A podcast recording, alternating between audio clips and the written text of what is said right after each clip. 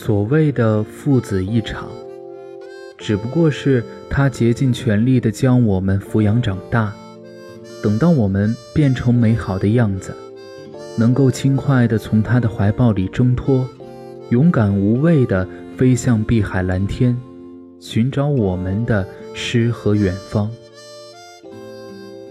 记得前不久热映的电影《摔跤吧，爸爸》，里面有这样的一句台词。大概意思是说，这个世界充满假象，唯有成长的痛苦从不说谎。爸爸不能够时刻的保护我们，爸爸只能够负责教我们如何去战斗。最后，我们要战胜自己的恐惧，自我去拯救。有时候，爸爸不会给你过多的解释。他只会暗暗地躲在某个角落里，用一种沉默无声的方式教会你如何做好自己的事情。